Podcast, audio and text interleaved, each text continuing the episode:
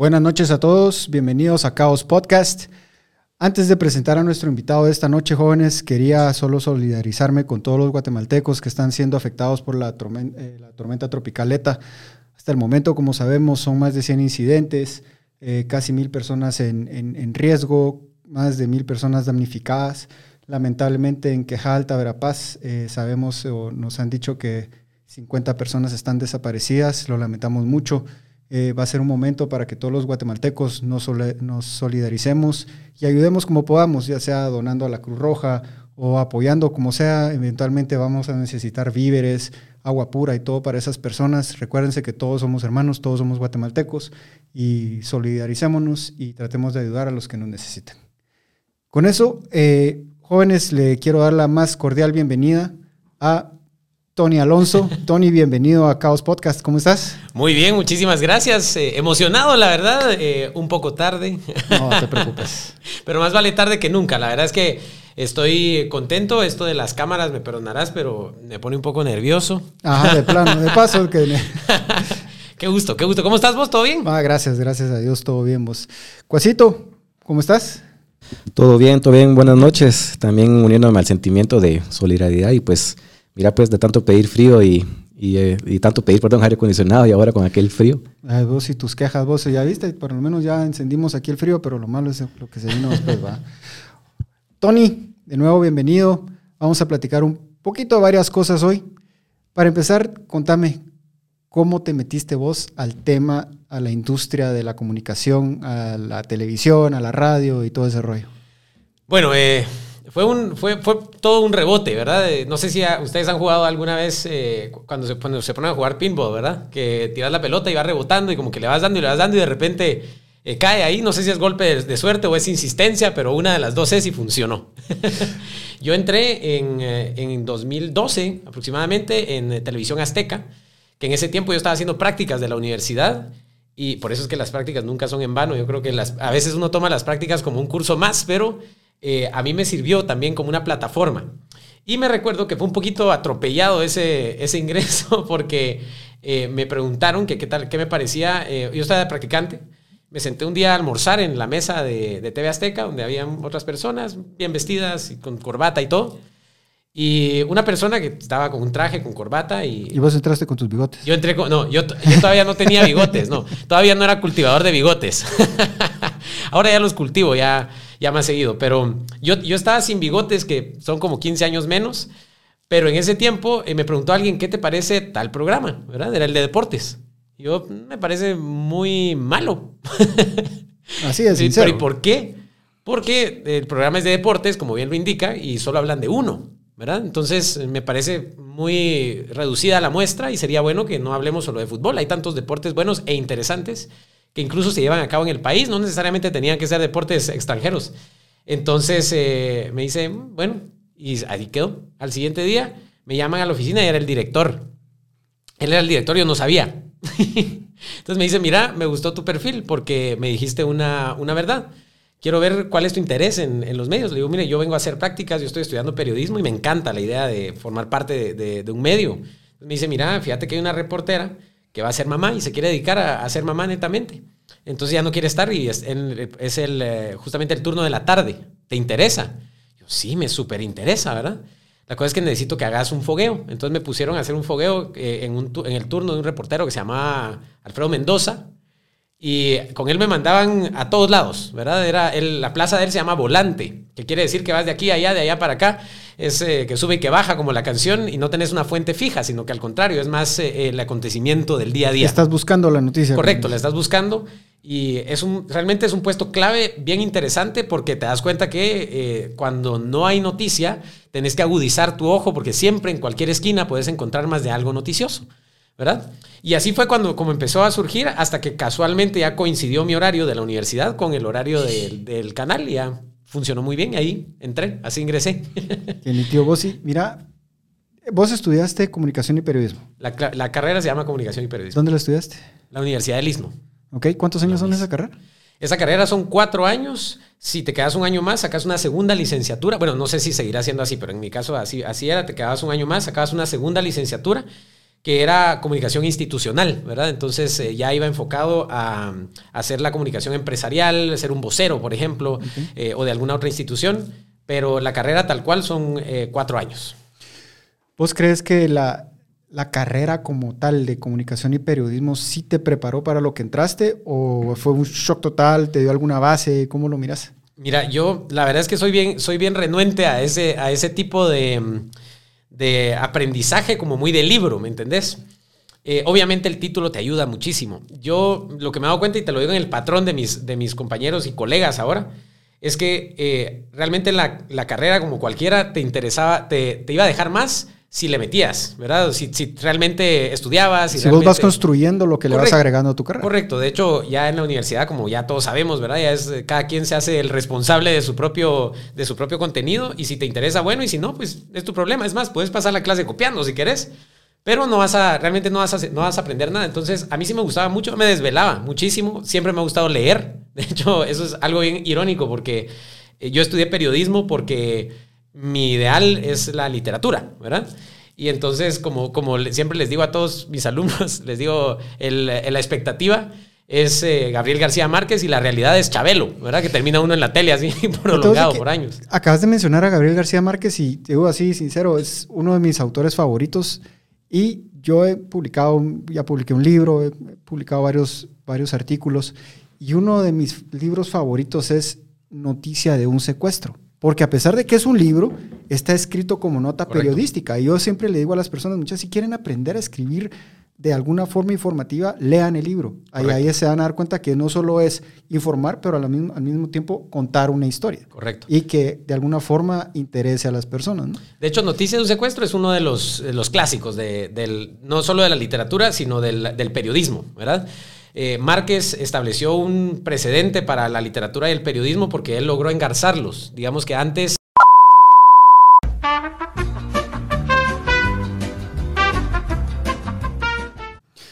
Jóvenes, tuvimos unos pequeños problemas técnicos. Eh, ya esta transmisión ya no será en vivo, está grabada, pero igual esperamos contar con su eh, participación y que nos logren ver más tardecito cuando regrese la señal de claro. Entendemos que se cayó, si no en toda la capital, en la mayoría del país. Entendemos que es una cuestión debido al clima y todo lo que está pasando.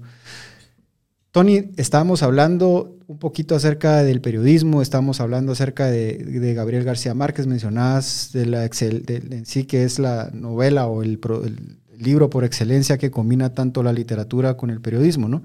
Para que sigas ahondando ahí, digamos, ¿Cómo vos crees que le hace falta eso un poquito a la carrera periodística? Y no me refiero solo a Guatemala, digamos a todo el, a todo el mundo.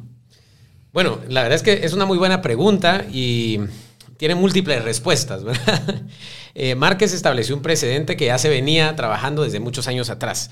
Eh, muchos de los, de los eh, literatos habían, se habían convertido en periodistas para ganarse la vida, ¿verdad? Que eh, Gustavo Becker tenía una columna que se llamaba Cualquier cosa. y las personas le pagaban para que escribiera cualquier cosa porque tenía que sobrevivir. La cuestión es que Márquez cambió el esquema de eh, trabajar para sobrevivir en el periodismo, que era lo que hacían los literatos, ¿verdad? Y él cambió el esquema y entonces era trabajar para vivir del periodismo, ¿verdad? Se convirtió en un personaje emblemático. Hablábamos de, eh, sus, de cómo sus libros, a través de Relato de un náufrago que inició, que fue el primer cuento que él publicó. La historia es bien trágica. De hecho, hay una serie incluso en, en, Netflix que, que, habla sobre su historia. Hay eh, biografías.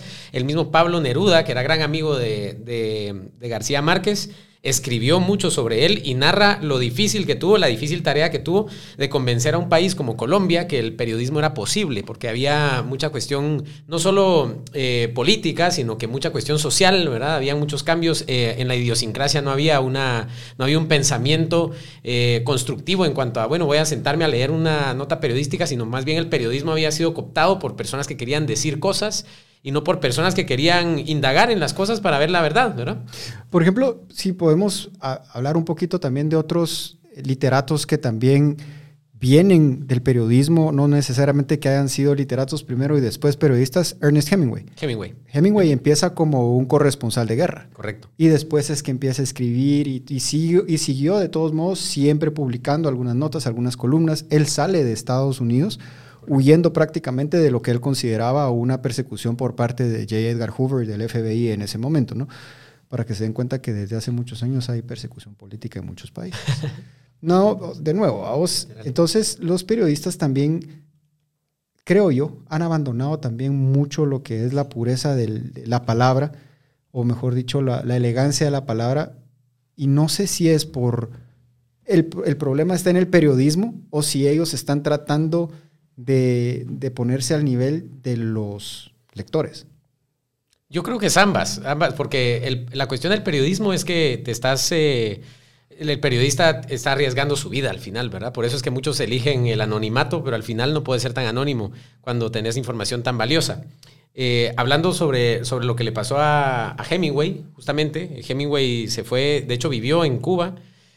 Hemingway lo reconoce muchos años después, eh, cuando le quieren dar en los años 50 el premio Nobel, y resulta que es porque había pasado un, incidente que era, eh, era gravísimo, pero al final él lo contaba como algo simpatiquísimo. Porque eh, resulta que de una serie de situaciones desafortunadas en la que lo, van a traer en una avioneta para llevarlo a un hospital en otro lado en Cuba, donde estaba radicando, la avioneta se desploma y Hemingway queda gravemente herido. Entonces llega una avioneta estadounidense a traerlo para llevárselo y esa avioneta también se desploma.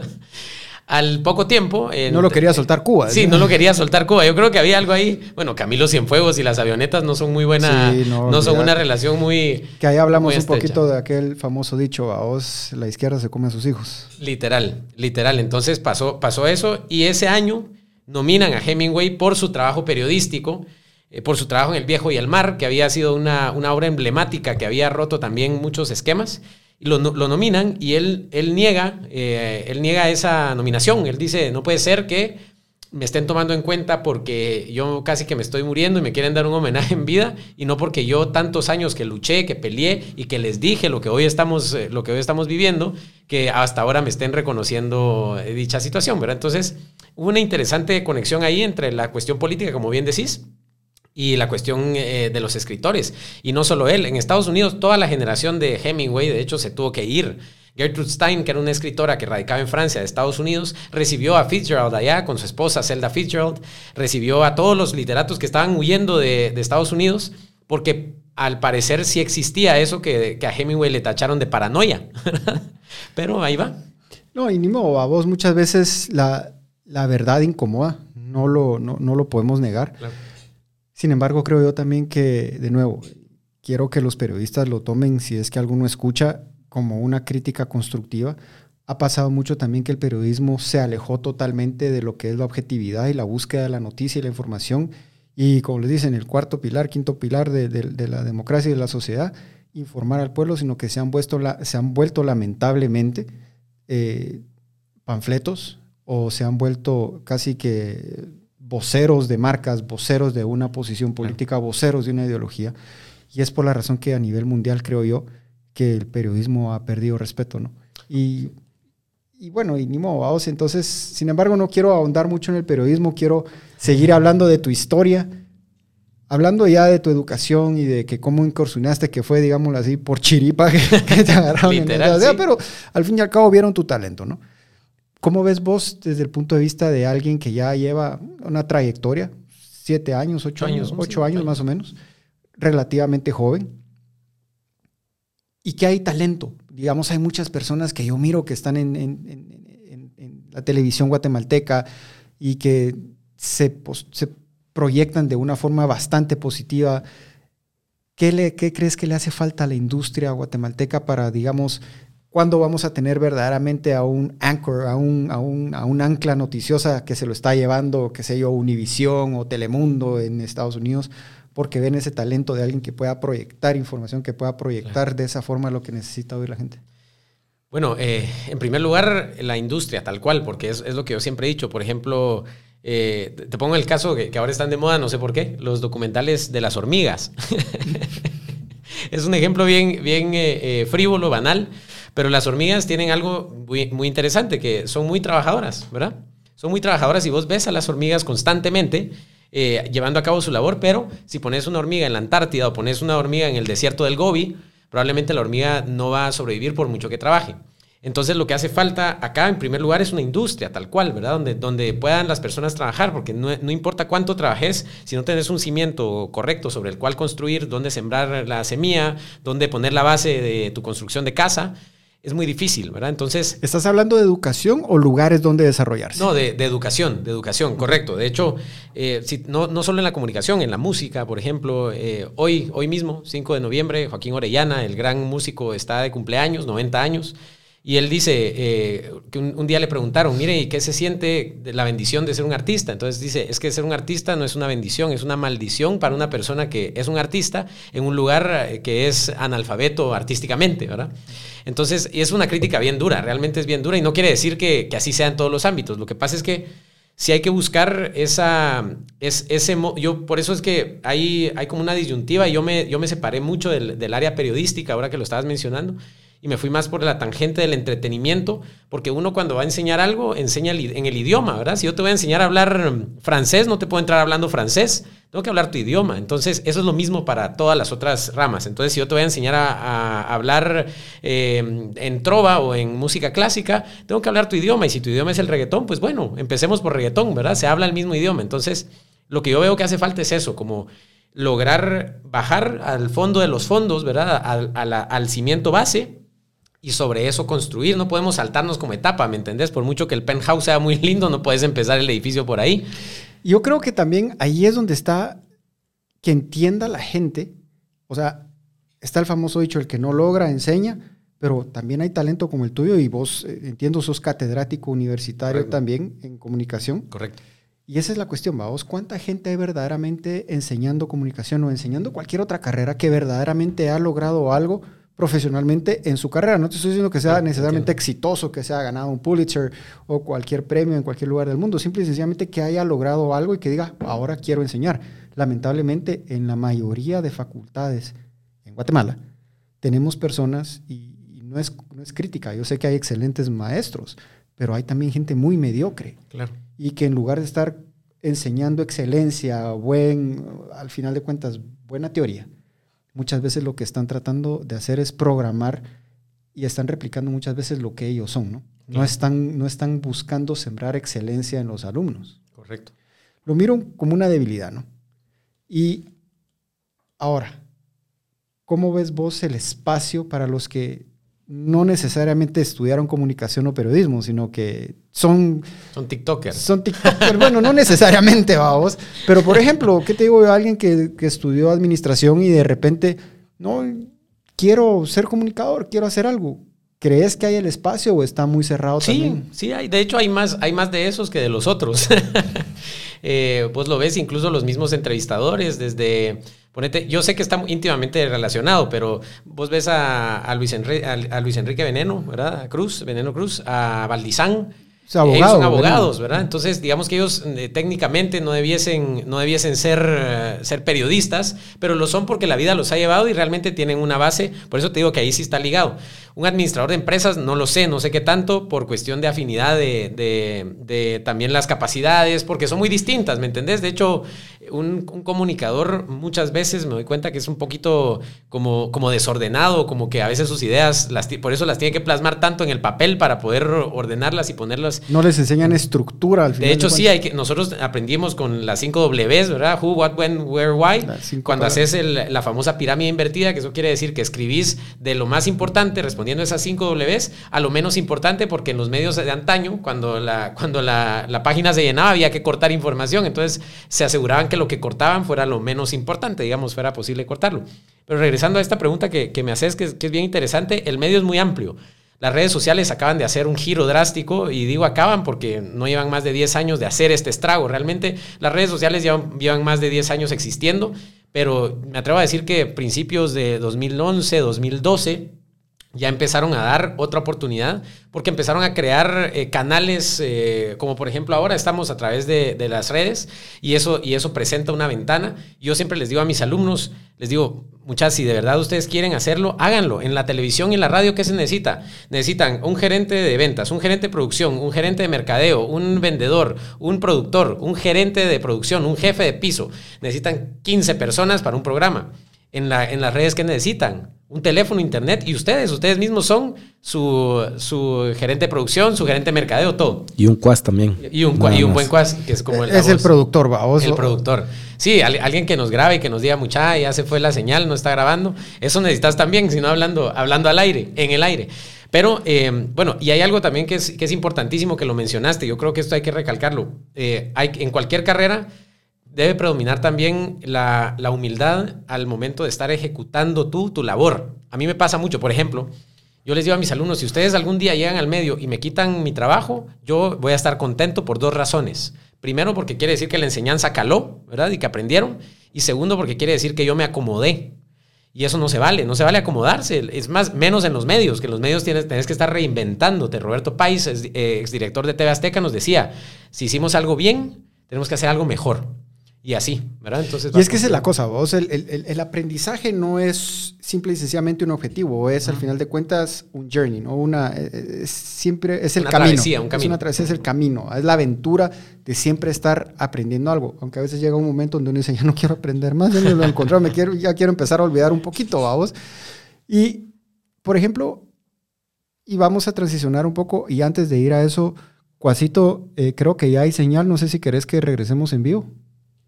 Yo creo que está muy inestable tal vez para, para ir en vivo, ya estamos... Es como mi ex, muy inestable, creo. Así es. Yo creo que seguimos así, lo publicamos cuando terminemos.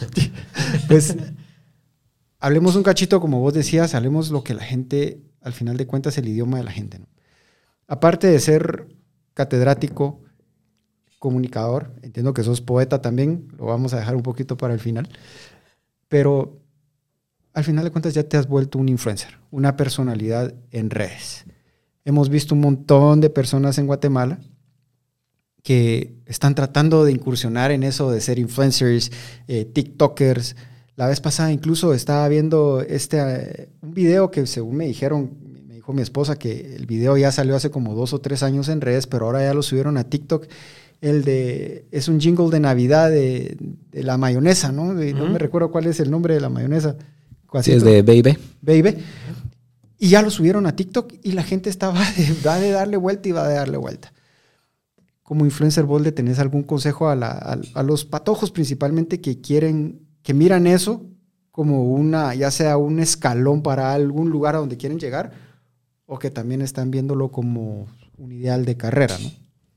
Pues, yo creo que qué bueno que lo mencionaste como un escalón, ¿verdad? Yo, yo estoy sumamente de acuerdo. Así, si, si, se van a, si van a incursionar en el medio de las redes sociales, háganlo, pero paralelamente trabajen algo más, ¿verdad? Porque las redes sociales son tan cambiantes. Estamos hablando hoy sobre eh, la, la, verdadera prolongación del TikTok. ¿Va a continuar? ¿No va a continuar? Probablemente el concepto sí, la aplicación tal cual no lo sé. Ya Instagram acopló un, un, área que se llama Reels, que es lo mismo que el TikTok. Seguramente más de algo hay ahí atrás. Entonces puede ser que si yo soy famoso en el TikTok y de repente el TikTok desaparece, ¿a dónde se fue tu carrera? ¿Me entendés? Por eso es que yo, yo siempre digo, está bien como un complemento. Y lo que muchos artistas hacen, muchos futbolistas, muchos políticos, muchos eh, empresarios, es que ellos tienen su labor principal, respectivamente, y las redes sociales la utilizan para como una prolongación del mismo, ¿verdad? Es como un brazo mío, pero no es el cuerpo, ¿verdad? Entonces, eh, úsenlo así. Yo creo que eso es lo más sensato y lo más, lo más importante, que las redes sociales son un complemento, más no son, un, no son una forma para quedar, no, no te vas a quedar en las redes sociales, ¿me entendés? Está bien meterte, incursionar, imbuirte, pero siempre buscar algo paralelamente a eso que sea más profesional, ¿verdad? Que no sea tan cambiante. Y mucha a los que nos están viendo y, y escuchando, al final de cuentas, como, como dice Tony, tiene que ser un complemento. No busquen ustedes crear de una personalidad de Internet una carrera, sino que al final de cuentas sea algo más. Tiene que haber una esencia en ustedes que merezca de cierta forma prolongarse en Internet. Muchas veces, como dicen, en, comunicación llegan los que tienen algo que decir, pero si lo único que tienen que decir o hacer son tonteras, mucha mejor inviertan un poquito más en ustedes mismos, porque al final de cuentas, quiéranse un poco, quiéranse un poco, porque, y, y sabes qué lo que pasa a vos, digamos, yo tengo, yo tengo una opinión bastante crítica al fin de cuentas y también hasta cierto punto para los que somos papás, de cómo, por ejemplo, ha llegado las redes a donde las patojitas, con tal de tener y aumentar seguidores hacen cada tontera de mostrarse, enseñarse y mirar niñas de 13, 14, 15 años poniéndose en posiciones muy sugestivas, con poca ropa, que habla muy mal también de, de la decadencia de la sociedad, de qué es lo que nos llama la atención. Y eso juntémoslo también con los un poco más grandes, ¿no? Alejémonos de TikTok, hablemos de Facebook. Cada vez que vos te metes a Facebook y miras noticias pagadas de cualquier medio guatemalteco o de cualquier medio internacional, ¿qué es lo que dicen? Actriz no sé qué, se le cae el, corpiño y muestra su intimidad y tiene mil clics y todo eso. Y sí, tal vez es el famoso clickbait, pero al fin de cuentas es lo que le llama la atención a la gente. Claro triste. No sé cómo lo miras vos desde alguien que está de lado, que tiene que comunicar. De hecho, yo, yo tengo esa, esa disyuntiva todo el tiempo. Todos los días me levanto y veo mi Instagram y digo, ¿qué estoy haciendo aquí? Porque la verdad es que es frustrante. Yo, si te das cuenta, yo mi contenido trato de, promulgar eh, ideas interesantes. Yo, yo, creo que lo que hay que tener es un concepto, un concepto de mentalidad, una mentalidad conceptual que, estés generando ideas. Yo, pienso que para eso las redes sociales están súper bien, ¿verdad? Están súper bien si vas a hacer algo, pero que, que, ese algo que hagas aporte y no demerite, que es lo que estás diciendo, ¿verdad? Que para qué te estás quitando ropa, es que está bien si querés jalar con eh, seguidores, pero no está bien el, modus operandi, ¿verdad? Como que no va por ahí la, cuestión. A mí sí me frustra un poco las redes porque eh, siempre pasa que lastimosamente lo que decís es tan cierto que por mucho que querás generar un buen un contenido, digamos, un poquito menos eh, burdo, las personas igual siguen buscando el otro tipo de contenido es una mayoría, es una gran mayoría eh, que, sí, que sí está como en ese ámbito. Pero eh, yo creo que en la medida que todos podamos aportar y contribuir, yo he visto de todo, realmente he visto sketches muy interesantes, he visto hasta documentales que ahora están, se están popularizando mucho en el Facebook, específicamente a través del YouTube como son dos, dos eh, de las plataformas más grandes, de hecho yo tengo un taller que es de plataformas digitales justamente, donde hablamos de, cómo, es, cómo es que el YouTube se ha convertido en una de las plataformas más interesantes, porque si te das cuenta es la plataforma más grande de videos del mundo que no produce ningún video, sino que más bien todos se los producimos. Sí, al final de cuentas eso solo son un... ¿qué se les... Son la plataforma, digamos, es el espacio, ¿verdad? Ellos lograron el espacio, lograron publicitarlo a tal forma que ahora hoy pensás, voy a ver un video en internet y el primero o de los primeros que se te viene a la mente es el YouTube, ¿verdad? Y hablemos un poquito, y solo voy a echarme un comentario ahí un poquito político, a vos, de, desde el punto de vista de lo que está pasando con YouTube y la censura que está habiendo, precisamente lo que se está viendo en Estados Unidos y todo eso, pero tampoco es justo, vamos, porque hasta cierto punto ya el YouTube, Twitter, Facebook se han vuelto plataformas tan comúnmente usadas que llega un momento donde los gobiernos quizás tengan que involucrarse porque no puede ser que ellos ejerzan una censura basados en una ideología. Por ejemplo, YouTube tiene ya una competencia, que la plataforma creo que se llama Rumble, R-U-M-B-L-E, y están tratando de promoverla como un lugar, un nuevo espacio donde no hay censura, vamos. Pero eso lo vemos también en la televisión, lo vemos en los programas, lo vemos en el periodismo, no lo digamos. Tristemente, vamos, como te decía, o sea, el periodista debería de tener esa libertad y objetividad de poder separar su ideología de lo que él tiene que comunicar, cuál es su obligación, cuál es su arte, vamos. Si es que se le puede llamar arte, no sé si ellos prefieren que se les diga una ciencia al periodismo, no sé, no sé.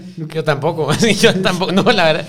Y es que eh, es tan cierto eso, que, te das cuenta que las personas van, o, los periodistas van buscando eh, hilvanar un contenido que ya no necesariamente es bueno en su, en su calidad, pero sí es bueno en su cantidad de alcance de personas, ¿verdad? Entonces ya cuando cambias esas dos simples palabras eh, de prioridades, ¿verdad? Ya tu prioridad ya no es la calidad, sino la cantidad, ya no tiene sentido, porque ya, ya entonces el contenido ya no funciona. Siempre hemos dicho que el periodismo o el que escribe este tipo de notas, porque ahora también en las redes sociales, las redes sociales son una responsabilidad, ¿me entendés? Lo que pongas cambia actitudes, lo que pongas ya te acordás que hay, hay, hay un caso muy puntual de un tweet que quebró un banco, Entonces imagínate, ¿verdad? Un tweet. Entonces eh, el problema de, los límites del Internet es eh, hasta dónde o de dónde empiezan, ¿verdad? Es como que esa línea todavía está eh, muy, muy difusa y entonces el periodista tendría que estar velando porque la línea exista, pero que esté marcada muy bien, ¿verdad? Que la vez pasada, hablando de eso, el, pasamos lo mismo con, pongamos un ejemplo de deportivo, ¿verdad? Que, me parece lo más, lo más lógico para hacer la analogía. Deportivamente, el narrador, por mucho que quiera que gane un equipo, no puede mencionarlo. ¿verdad? No debe mencionarlo. Su labor no es decirle a la gente qué equipo es el que quiere que gane. ¿verdad? De hecho, aquí hemos tenido muchos casos de cuando juega la selección de Guatemala, que la narración es sumamente, ah, por mucho, yo amo a Guatemala, ¿me entendés? Pero hay que ser, hay que ser objetivo, ¿verdad? Hay que, hay que tener esa, esa imparcialidad. Creo que alguien que se destacó por eso, tal vez vos estás un poco joven, pero era el, famoso Abdón Rodríguez, sea, vos. en la pasión que él inyectaba al béisbol. Y no importaba quién, a quién, quiénes estaban jugando. No me recuerdo, Cuasito, si usted se acuerda si era. Los Yankees, él los era, Yankees era full Yankee, ¿verdad? Pero él lo mencionaba como algo lateral, pero nunca influenciaba en la calidad de su, de su transmisión, ¿no? Genial, genial. Sí, eso. Y él tiene un libro, se llama Te fuiste Marcelina, que era su frase, su frase icónica. Y, el, libro realmente es, una, es, un, conjunto de sus dichos y todo. Pero eh, te, das cuenta muy, te das cuenta mucho de la persona que era, que no era solo, ay, voy a narrar un partido, sino que hay todo un conocimiento, un bagaje, que eso es fundamental. Entonces pasa también en derecho. Pongamos el ejemplo, ¿verdad? Que, que siempre dicen es que los abogados estaban a favor de, claro, porque el, abogado tiene que ser parcial, el abogado está parcializado, ¿verdad? Para eso hay un juez, el juez es imparcial. Entonces, entendiendo, se supone. se supone. se supone que en la, en la teoría, en la teoría debiese haber esa, esa, variación. Siempre van a haber parciales y siempre van a haber imparciales adrede. Entonces, en el deporte, el árbitro. El árbitro es el que va decidiendo, el, el árbitro es el que va pitando la partida. Entonces pasa lo mismo que se, que se nos ha olvidado que en las redes también es igual. ¿Verdad? Que en las redes no podemos todos, eh, porque ya te das cuenta que ahora las redes son todo una, un cúmulo de ideas. Hay un libro de Humberto Eco que se llama De la estupidez a la locura, donde él narra y dice, es que estamos en las sociedades líquidas. ¿Qué es eso? entonces él dice, eh, antes de los, de los 60 estábamos en, sociedad, en sociedades sólidas, dice que todo era cuadrado, la forma de vestir, la forma de pensar, la forma de llevar las cosas, de hablar. Entonces nos empeñamos en los siguientes años como sociedad en demeritar tanto lo que habíamos construido que cambiamos el paradigma a lo opuesto. Entonces ahora ya todo es líquido, ya, no, ya vos tratas de agarrar algo sólido y se te desvanece porque no hay, una, no hay una verdadera línea ni de pensamiento ni de ideologías. Entonces ya todo parece tan difuso. Entonces él dice, las redes sociales vinieron a ponerle la cereza al pastel de todo esto que hicimos porque antes esta gente que ahora publica en redes sociales... sin pensarlo, solo porque está enojado, porque se echó las cervecitas y quiere tuitear algo y está furioso con el gobierno, o con algún político, con algún religioso. O con la eh, novia. O, con la novia, que es lo más común, pero ahí está el WhatsApp. para eso está el WhatsApp. Por favor, sepan qué redes usar cuando. Eh, sí, es que también hay que tener ese escrutinio mental. Pero entonces, ¿qué pasa con esta gente? Pues ahora él dice: antes se juntaban a echar las cervecitas en un bar y ahí se peleaban y todo, y al siguiente día nadie se acordaba de lo que habían dicho ni por qué se habían peleado y no pasaba nada, más que el, que el bartender se, podía reír y sacaba mofa de eso. Ahora, cualquier pelea, cualquier cosita que digas puede ocasionar un, impacto en el mundo entero, ¿me entendés? Entonces esa es la responsabilidad. Y fíjate vos que, y ese es el tema, responsabilidad. Vos, y era, y era, estaba buscando yo precisamente cuál era la palabra para iniciar la discusión. Hay personas que dicen que el, Instagram es en el que se muestra a la gente, ¿no? Es el show, es el, si lo querés ver así, la vitrina, ¿no? No sé si viste ese meme donde decía cómo se muestra a la gente en LinkedIn, cómo se muestra en... Ah, sí, que son cuatro fotos. Que son cuatro fotos, ¿no? Y es chistoso, vamos, porque bien normal te muestra las diferentes personalidades o personas o personajes que puede querer tomar alguien dependiendo de la, de la red. Pero alguien, no me recuerdo quién, pero dijo, el, el, el Twitter se volvió al final de cuentas la escritura en, el, en, la puerta de un baño público, vamos. Porque es a donde las personas llegan a soltar todo su veneno, todo su odio. Y lo peor de todo es el anonimato. Yo creo que lo que ha pasado, y creo yo que ahí es donde se mira mucho, hasta cierto punto, se mira reflejado en la sociedad, en la actitud de las personas, que las personas se han acostumbrado, principalmente los millennials, los jóvenes, a que las redes les han dado ese nivel de anonimato están muy acostumbrados a ser irrespetuosos, porque no están acostumbrados a que cuando irrespetan a alguien les rompan la cara. Claro, Y creo yo que eventualmente vamos a regresar otra vez a eso. Lamentablemente, el abuso de las redes sociales y el abuso que se da hacia personas, hacia niños, hacia jóvenes, el famoso cyberbullying, vamos, que hay desde el anonimato, va a llegar un momento donde en contra de, la libertad de, expresión y de comunicación, van a tener que meter las manos los gobiernos y decir, no, hasta aquí. Claro. Ya no tiene que haber anonimato en redes, porque al final de cuentas es una extensión de la personalidad y responsabilidad humana. Sí, de hecho, una vez fuimos con un periodista al Congreso, estábamos en prácticas, y en, en, el ingreso le dice el guardia, lleva armas. Ay, sí, disculpe, le dice, y se mete la mano así al bolsillo y se saca su lapicero. es una simbología muy simpática, pero al final es muy cierta. Eh, las redes sociales, eso son, son un arma, ¿verdad? Lo que decís es un arma, es un arma, puede construir imperios, puede destruir a cualquiera. Totalmente. Entonces, eh, yo, ya hay iniciativas de ley en, en, países, en países europeos, países asiáticos, yo creo que no ha pasado ninguna, habría que darle seguimiento eh, sobre eh, lo mismo que pasó con las armas, ¿verdad? La regulación de las armas, porque no cualquiera puede tener un arma y por lo tanto si las redes son un arma hay que regularlas. Entonces ya, estaban, ya estaba la iniciativa que las redes sociales se abrían eh, a partir de tu documento de identificación y que todo siempre tenía que tener tu nombre por lo menos, ¿verdad? Entonces, hay varias iniciativas ya funcionando en, en Europa. De hecho, la gran pregunta cuando se hacen estas iniciativas es quién es el que decide qué está mal o qué está bien, ¿verdad? Entonces, por ejemplo, en Francia es un juez, obviamente, el que va a decidir, pero pero fíjate vos de que quizás, y, no es que te quiera interrumpir, Cuasito, pero fíjate vos de que al final de cuentas tal vez no es que tenga que haber alguien que decida o que juzgue qué está bien o qué está mal decir. Eso es ya, un, ya, es una, ya es tratar de meterse en la libertad de expresión de, la, de, las personas y la sociedad. No, simple y sencillamente que el dueño de la cuenta tenga nombre, tenga un número de identificación y que se haga responsable de lo que postea.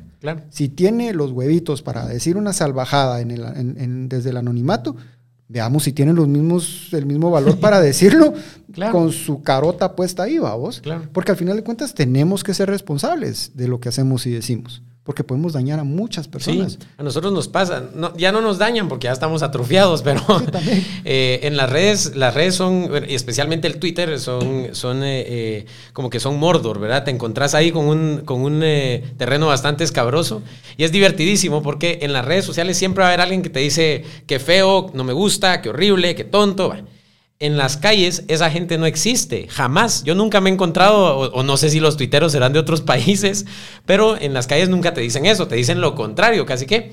Obviamente no hay, tiene que haber un balance, ¿verdad? Tampoco es que todo lo hiciste bien o que todo lo hiciste mal, existe de todo un poco. Pero nunca te encontrás a esas personas en la calle, entonces es lo que decís ya cuando estás frente a la persona o frente a quien le dijiste todos los vituperios y sacaste tus lenguas vernáculas, pues bueno, ahora en la calle ya no lo haces, pero ¿y por qué? Esa es la famosa doble moral. Correcto. Y, la doble moral es exactamente como te decía, vos que esa doble moral de tener vos, bueno, la libertad de, exigir eh, libertad de, de expresión, pero a la hora de la hora no querés tampoco que alguien te obligue a vos a poner tu carota detrás de lo que decís. Y también es donde tiene que, tiene que haber una ciudadanía también responsable, vamos, de que si van a pedir algo, si van a pedir una ley que de alguna u otra forma regule las redes sociales, tienen que entender, también qué es, a qué se están metiendo, vamos. Por ejemplo, en el, vos sos una persona pública. Vos sos, estás, eh, pues desde el punto de vista, no tanto, pero te metiste a eso estás obligado a aguantar el hate y lo que dice la gente. Lo mismo los políticos. Están obligados, e incluso constitucionalmente, están obligados a tener que aguantarse lo que les digan. Porque si están en esos puestos, tienen que estar dispuestos a que se les critique. No necesariamente al insulto, pero muchas veces en el insulto está la crítica, vamos. Correcto. La cuestión es de que seamos nosotros también como sociedad responsables de querer decírselo en las caras, porque es lo que fortalece la sociedad también, pienso yo. Ahora, ¿cómo manejas vos como un influencer el hate que no me pongo necesariamente a, no tuve tiempo para ver post por post, pero sí vi que hay un par, par de muy especiales ahí que te tiran cosas feas. ¿Cómo lo manejas? ¿Lo ignoras? Fíjate que yo, yo siempre he sido partidario de la libertad de expresión. De hecho, a mí, a mí me parece que es, es algo fundamental. Yo como periodista no puedo estar, no puedo sesgar ningún tipo de información.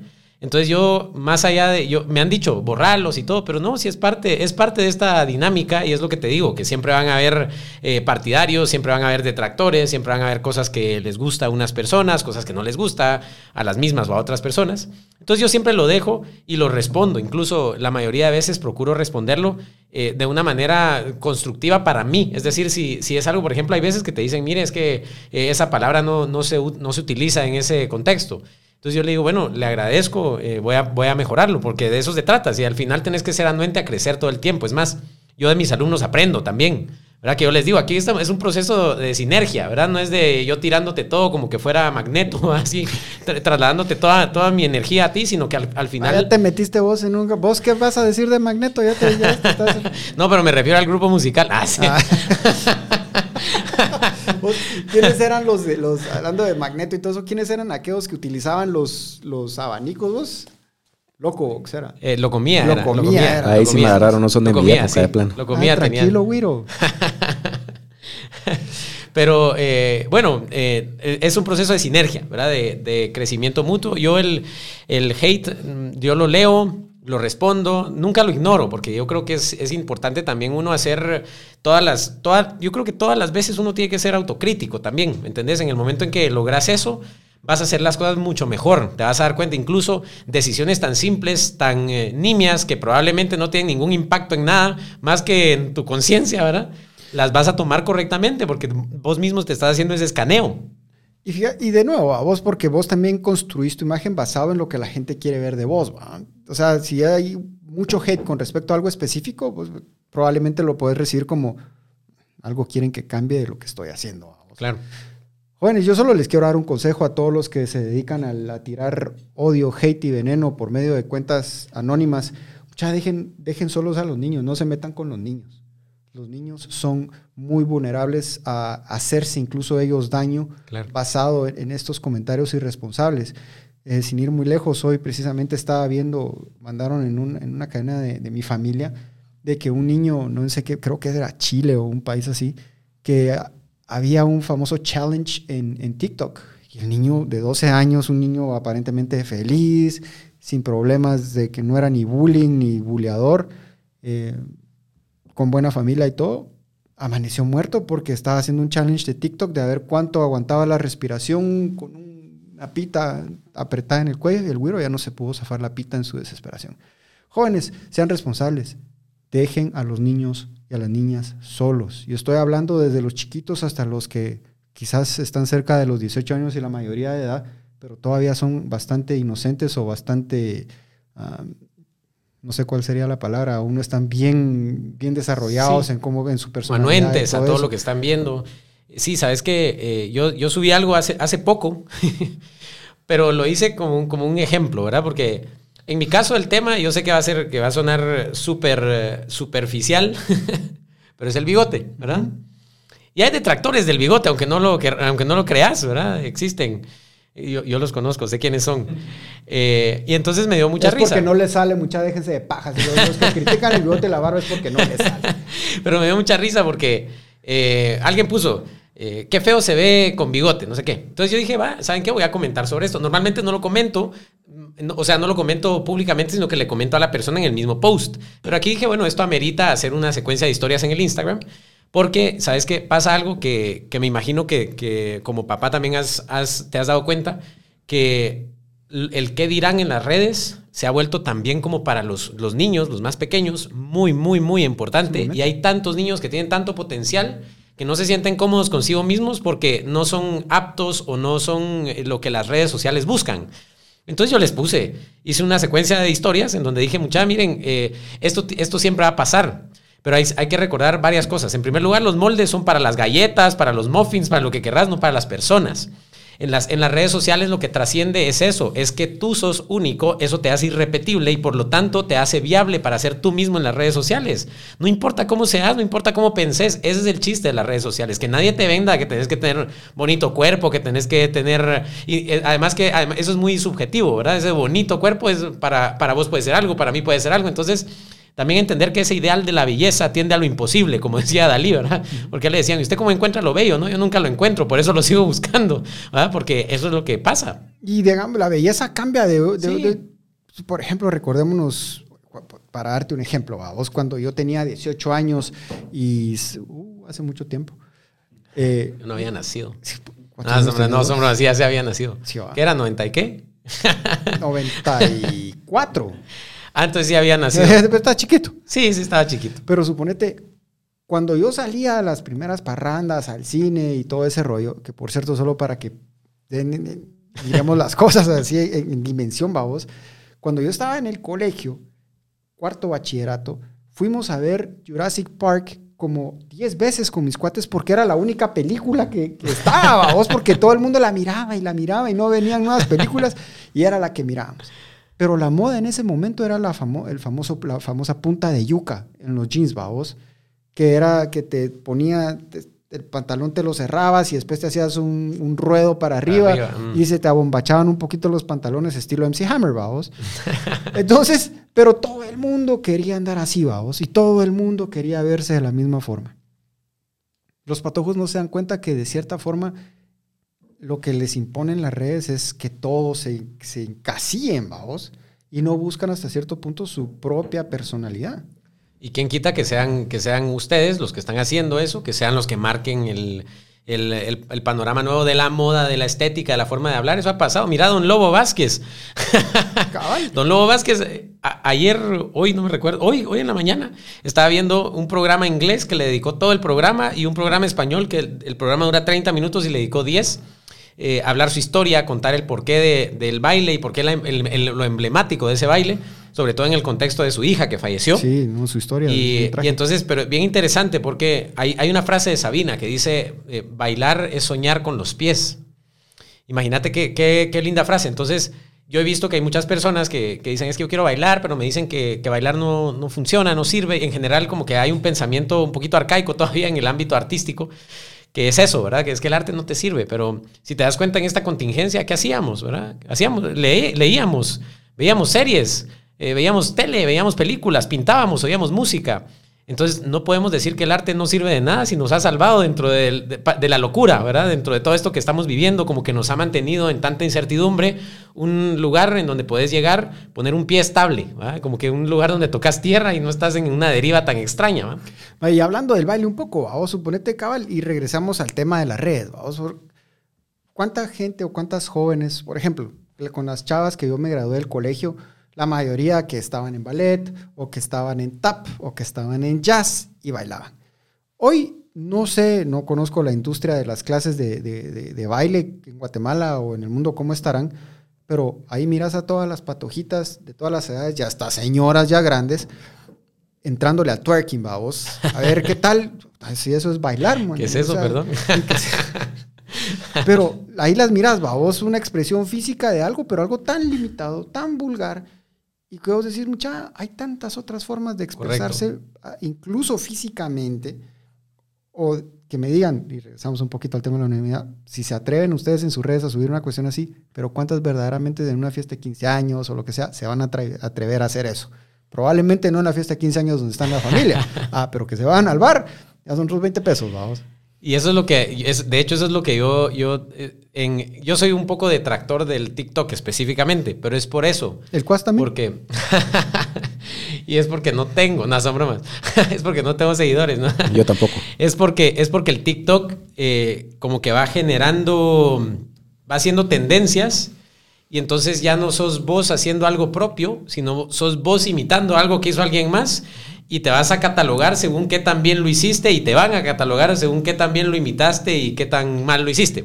Y fíjate vos, hablando del TikTok, el TikTok para mí personalmente pienso que va a crear o está creando una pesadilla incluso para los publicistas, para las agencias de publicidad y mercadeo.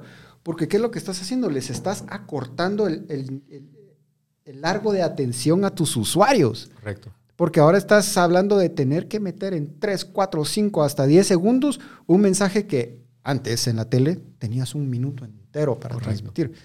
Ahora imagínate esos pobres que quebrada de cabeza se están dando, ¿cómo jodidos voy a meter yo el mensaje de poder vender este producto o este servicio o este lugar en 10 segundos? Claro. O sea, pongámonos a pensar, las redes de cierta forma están atontando a nuestras generaciones jóvenes.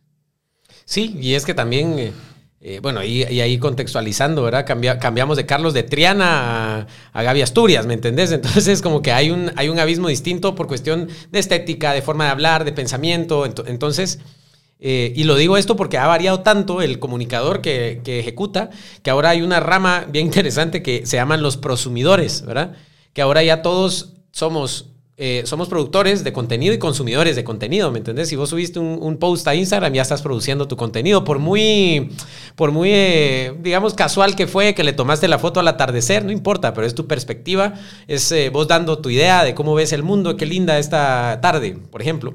Entonces, eso es bien interesante porque ya te das cuenta que ahora cualquiera pues, y regresamos al mismo de la responsabilidad. Cualquiera puede crear un contenido y cualquiera en, ese, en esos 10 segundos, 15 segundos del TikTok va a lograr algo, una hazaña viral que tal vez no sume socialmente, ¿me entendés? Que eso es lo preocupante, que, que, de qué te sirve tanta, ser tan viral, ¿verdad? Que, es lo que en este libro de Humberto Eco dice, él dice es que las, las personas ahora ya no, ya no buscan el renombre, buscan la fama. Entonces, ahí cuando disuadís esas palabras, es una diferencia abismal e incluso me atrevo a decir que la diferencia va a marcar un parteaguas en lo que son, en lo que las personas eh, piensan, hacen y sienten y dicen de aquí a, sin, ir muy lejos, de aquí a 5 o 10 años, ¿verdad? Especialmente el TikTok.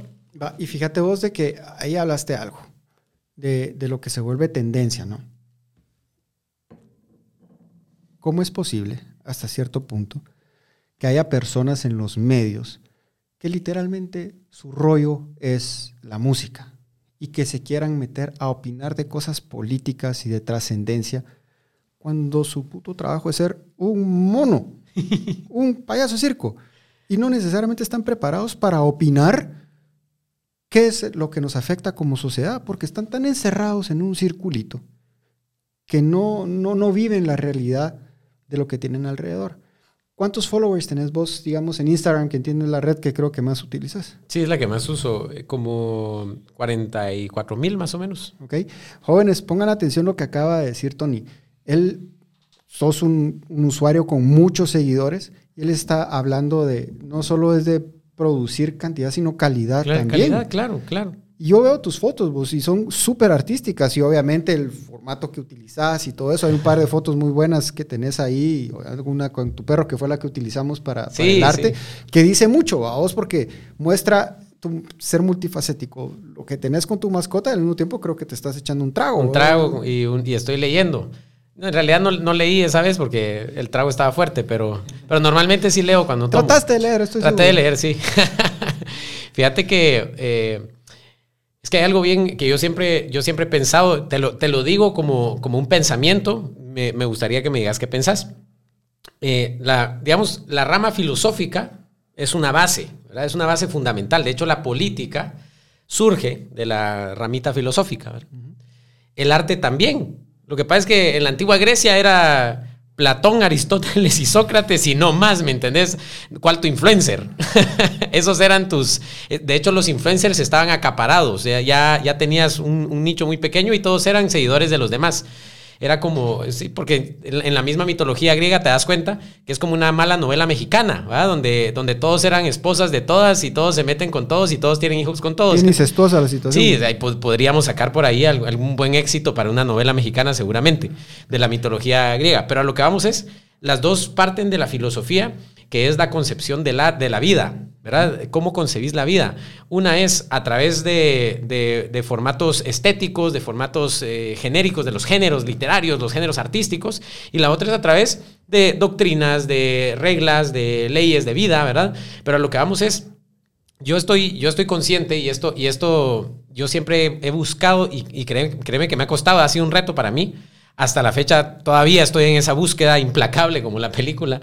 Eh, que el artista puede y debe incidir en un aspecto de la sociedad, tiene una responsabilidad y por muy nimio que sea tu arte, el arte ejerce un cambio en el pensar de las personas. De, hecho, te das cuenta, eh, pongamos un ejemplo, digamos, un poquito de, de los del siglo pasado, eh, Diego Rivera, eh, hizo unos murales impresionantes donde narraba la política. Tiene el famoso cuadro Gloriosa Victoria, que habla del derrocamiento de, Jacobo Arbenz, la llegada de Castillo Armas al poder. Es un, es, una, es un mural impresionante que te narra una historia. Entonces yo digo, ese punto en común, en donde toca levemente el arte a la política, pero se mantiene siendo arte, eso es lo que tenemos que buscar, que yo, yo lo, que, lo que veo que estás diciendo es, es, es que, que no te propases, que eso es lo importante, ¿verdad? Que sabe hasta dónde llega tu límite, porque Si sos, si sos eh, el artista de la pintura, pues bueno, entonces tal vez no te vas a ir a meter a comentar un tema que no conoces, no sé, la desnutrición, por decirte algo, que no has indagado y que solo querés comentar porque te pareció algo meritorio de decir, o porque, como dirían hoy, perdón por la palabra, pero dicen, eh, me voy a subir al tren del mame, dicen, cuando hay algo que se vuelve viral, entonces lo comentás, contarle jalar seguidores o contarle que la gente te vea, tampoco se trata de eso. Y el tema ahí, fíjate vos, por ejemplo, también tenés vos, de cierta forma, la, la solvencia como individuo para poder ponerte a comentar de cosas que te sacan incluso de tu esquema artístico. ¿A qué me refiero? Por ejemplo, hay una artista gringa, ahorita se me olvidó el nombre, Chelsea, no sé qué, que se volvió famosa o se volvió a volver famosa porque ya era un poquito, ya es un poquito pasada de edad, donde ella está en un lago o algo así y le orinan encima desde el muelle. Pero ahora ella sale en redes y todo opinando acerca de cómo tiene que ser la sociedad y qué tiene que no sé qué. Bueno, cuando uno dice, vos discúlpame, pero yo no quiero que mi hija te oiga vos hablar de temas trascendentales, te busque y vea que hay un brother que desde, desde un muelle te está, te está mirando encima, vos. O sea, ¿qué dice eso de vos? O sea, ¿qué ejemplo estás mostrando vos también y a qué se nos está exponiendo a los niños y perdón que lo diga así, también hasta los que son un poquito, que ya están un cachito entrados en edad, y que, que, rucos, los chavos rucos, babos, que son hasta... Tú sabes quién eres. sí, cabal, ustedes saben quiénes son, o quiénes son. Eh, pero que hasta son inmaduros, babos, y se meten a ese, a ese rollo de que, de que quieren meterse a esa ola, o lo que dijiste, babos, el, tren del mame. El tren del mame, Perdón por el, léxico. No, aquí hablamos... periodístico. Muy elevado. Tan, sí, sí, sí, tan, parsimonioso. Eh, fíjate que hay algo que, que, decís ahora que me parece genial. Eh, yo lo he visto en las películas de los superhéroes, ¿va? o sabes que en, en, las películas de ciencia ficción, que uno realmente la película eh, tiene tanta, a veces ya tienen tantas secuelas que nunca terminas de entenderla, ¿va? Como que estás armando la historia quién era es, ah, sí, es que este era el que, no, pero es que no entiendo, esto no concuerda. Y entonces vas viendo hasta que de repente sale una película que se llama Algo The Origin. Entonces decís, ahí va, por ahí va la cosa. Porque te remontaste a la base. Y eso es lo que hay que hacer. Si, si vas a hablar, pongamos un ejemplo muy hablado acá, si vas a hablar de si la CICIG estaba entre, entre su mandato hacer eso o no, andate a leer el mandato, ¿me entendés? Andate a leer el documento donde dice qué puede hacer y qué no. Pero no se vale que estés hablando porque te enojó, te cae mal, porque o, te gustó y... Y, para empezar, ¿cuánta gente sabe dónde buscar el jodido mandato, Correcto, correcto. Entonces es a lo que vamos, ¿verdad? Que hay que irse al, al origen, así como lo hizo X-Men, así como lo hizo cualquier persona sensata, hay que hacerlo así. Star Wars. las de Star Wars siguen no, teniendo un origen todavía. bueno, ahí sí ya son, que le dije, ya se, puso son temas eh, sensibles. Perdón, es que la voz es de George Lucas, por si no sabía. no, te voy a decir, uno de los mayores fans de, Star Wars en Guatemala, aparte de mi persona, la verdad es que desde Wiro soy fan de Star Wars, es el cuasito aquí, fíjate ah. Me halagas, yo creo que hay varios, pero todos nos atrae esa historia de, del journey del, del héroe, ¿verdad? Del, del que empieza de la nada y para salvando a la princesa al final del día. Entonces yo creo que desde pequeños estamos atraídos a, ese tipo de historias y son las cosas que le pegan a uno desde chiquito. Sí, y los ves en los videojuegos, ¿verdad? Ves a Mario, ves a Mario salvando a, la princesa. Ves a, Link salvando a la princesa. Entonces, en los videojuegos también ves que está ese ideal que decís que es el ideal de perseguir eh, un, sueño o un, eh, algo inalcanzable, pero que consideras que dentro de tu margen es plausible, ¿me entendés? Como que no, no, es tan, no, está tan lejano como pareciera. ¿En qué año naciste vos? Así, en el 92. 92. Tal vez estás muy chiquito. ¿Vos alguna vez viste de casualidad la famosa caricatura Massinger? Fíjate vos de que hay, hay, un, hay un estudio, si no es, no, me recuerdo y lo he estado volviendo, a, tratando de, encontrar otra vez, yo lo leí cuando estaba en la universidad, que es un estudio que hicieron de la personalidad que desarrollaron muchos varones basado en Messenger. Y, y, la persona que lo escribió definió algo como el síndrome de Koji Kabuto, que era el patojo que es héroe, que está enamorado de una patoja, pero prefiere seguir siendo héroe a estar con la, con la chava, vamos. Sin embargo, te das cuenta que ese tipo de, caricaturas donde tenés un brother que es héroe, digamos, a mí me jodieron, me jodieron en algún momento. Para los que no son jóvenes, yo fui soldado del Army de los Estados Unidos. Y muchos cuates siempre me jodieron de chiquito que G.I. Joe, vamos. Pero yo, aparte de tener G.I. Joes y todo eso, me las miraba todas las caricaturas y me fascinaba vestirme de camuflado y usar camiseta camuflada y lo que querrás. Pero me marcó y de alguna forma me influyó y me diseñó un futuro y un sueño a donde yo quería llegar, vamos. Pero ahora, ¿qué tenemos, vamos? ¿Qué ejemplos tenemos no solo en la televisión como caricaturas? O sea, Bob Esponja. puta, Bob Esponja, los Teletubbies, vamos. que, que, a la puta, no, o sea, da miedo hasta cierto punto, vamos. Entonces, a veces uno mira que recrean algunas cuestiones tratando de buscar algo de nuevo, positivo, que muestre que hay que tener un ideal, que hay que tener eh, patriotismo, si lo quieres ver así, tener esa cuestión así fuerte que te defina como ser humano. Y después regresamos a personas que están en el ámbito de la televisión como, como vos. Porque a ustedes, veámoslo de una forma objetiva, los mira toda Guatemala. Los miran muchas personas de todas las edades. Y me di cuenta también que tenés ahí unas, unas fans ya avanzadas de edad, vos, y que está bien. Y también tenés. Es mi abuela. Así. También mi abuelita. Y las amigas, las de Cuchubay. Es mi abuela. Lo siento. Pero tenés también patojitas que dicen, ala, qué cool sus bigotes. Y, está bien, vos. Pero hay una responsabilidad. ¿Cómo, ¿Cómo manejas vos cuando estás en tu persona, cuando estás enfrente ya a las cámaras y todo eso? Decir, lo que yo voy a decir ahorita puede trascender. Fíjate, tal, vez soy una muy mala persona para responder esta pregunta. Es que yo tengo, yo soy, yo soy una persona muy vintage, ¿verdad? De hecho, el bigote, ya te das cuenta. Eh, yo colecciono antigüedades, ¿me entendés? Yo, yo quisiera escribir esos artículos periodísticos de los que hablábamos, así con ese léxico y todo. Entonces, yo soy, digamos, muy, eh, muy tirado a la antigua por cuestiones y azares de la vida, ¿verdad? Entonces, eh, eso, eso ha llevado a que también muchas señoras como que tengan esta, este ideal ay, de, un, chico que lee, que le gusta coleccionar antigüedades, ¿verdad?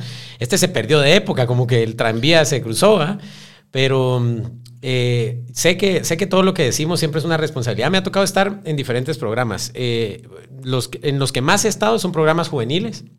Estuve en Quechilero, en Azteca, cinco años aproximadamente. Estuve en Pilas Mucha, en Guatevisión dos años también produciéndolo y conduciéndolo. Y ahora pues ya estoy en Viva la Mañana. Viva la Mañana es un reto para mí porque ya no es de eh, hacer dinámicas. Yo tengo, yo tengo claro que la televisión tiene dos vertientes, una que predomina más que otra. Primero, entretener y la segunda, formar. Esas son las dos cosas que te piden, ¿verdad? Que, hagas en la televisión. La cuestión es que si yo saco la tabla periódica, no va a tener rating, ¿verdad? Porque nadie quiere, nadie enciende la tele para decir, ay, me voy a aprender la tabla periódica con Tony. ¿Cuánta gente hay que sabe que es la tabla sí, periódica? Sí, correcto. Entonces, sí, yo no sé ni por qué estoy mencionándola, yo tampoco la pasé. No es nada y a mí química, periodismo. a, mí, a mí química me costaba un montón. A lo que vamos es que entonces, sabiendo que el principal objetivo de la tele es entretener y dentro de ese entretenimiento le vas dejando a las personas como un, un poquito de, de semillitas, así como, no sé si viste la película de, de Monster Inc., Cuando, cuando, cuando le iban poniendo Fruit Loops en el piso a Boo, a Boo atrás, ¿verdad? Eso es lo que tienes que hacer, ¿verdad? Ella está entretenida comiéndose el cereal, pero lo estás llevando a un objetivo que es la enseñanza, que es esperando que sea, y eso, y eso creo que hay, que hay que aclararlo, que siempre tenga una cuestión éticamente y moralmente correcta, ¿verdad? Esperando que el medio así sea, porque yo he visto también medios que te guían hacia un lugar donde no es, ¿verdad? Que es la famosa desinformación y todo eso. Pero bueno, entonces, a sabiendas de eso, yo me adapté un montón en cuestión de, para principiar mi forma de vestir, que me pidieron que ya no, ponete en los programas juveniles, hasta usaba gorra, incluso el sombrero y todo, camisa, playera. Acá ya es un poco más de camisa con saco, ¿verdad? Ya, ya el saco ya le añade una investidura de, de... ¿Pero por qué? Porque, porque es lo que te exigen, ¿verdad? Es lo que te piden en la... ¿No crees que ahí, ahí puede haber un poquito de divorcio con lo que quiere proyectar el medio, con lo que va a consumir la gente? Porque me imagino que los, tus, tus televidentes quieren ver... A Tony. A Tony. Correcto. Es lo que yo, es lo que yo digo. Jefecito, así. No, eh, no, no, mucha, en serio, ustedes Azteca no me van a joder.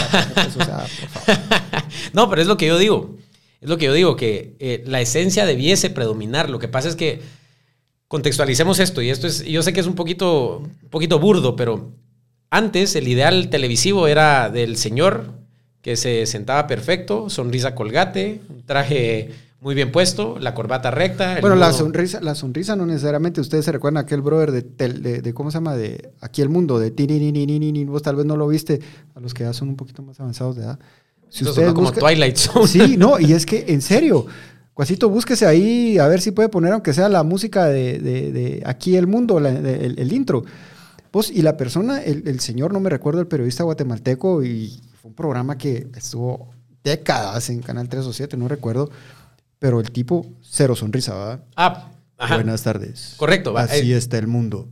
Eso es, va, eso es a lo que voy, que ya tenías esquematizado cómo iba el personaje. Entonces, la tele no ha evolucionado, por lo menos en nuestros países, y me refiero a, Guatemala y la región, porque fíjate que siguen manejando el mismo esquema de hace 50, 60, 70 años. ¿Qué pasa? Antes tenía un esquema bien interesante, eh, o más bien, bien, práctico de, eh, bueno, las señoras eh, se quedan en casa en las mañanas porque los niños se van a estudiar, el señor a trabajar, entonces los programas matutinos de señoras. ¿Cuáles están hoy en la mañana? De señoras, Aunque ahora ya ni siquiera es... Ahí está.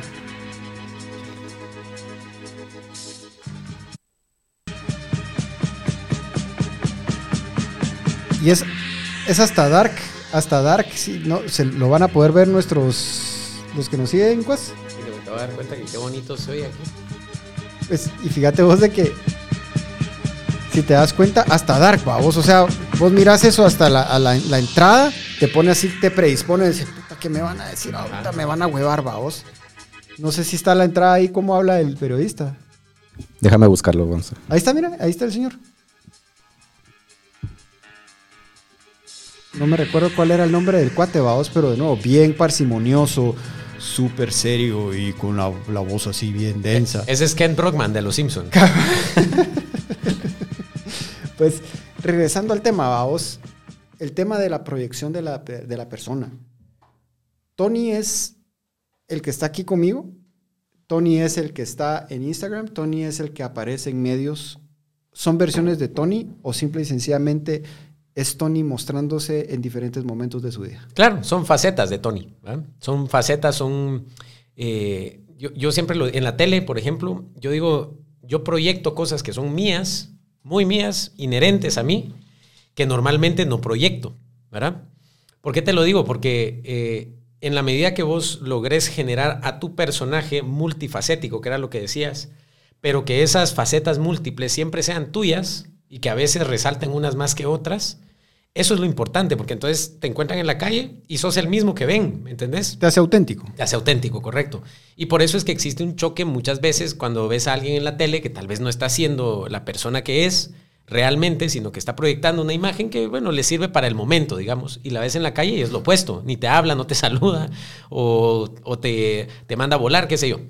Entonces, yo lo que es que siempre, yo creo que aquí la transparencia es importante, ¿verdad? ser muy diáfano con quién sos y con quién vas a ser y punto.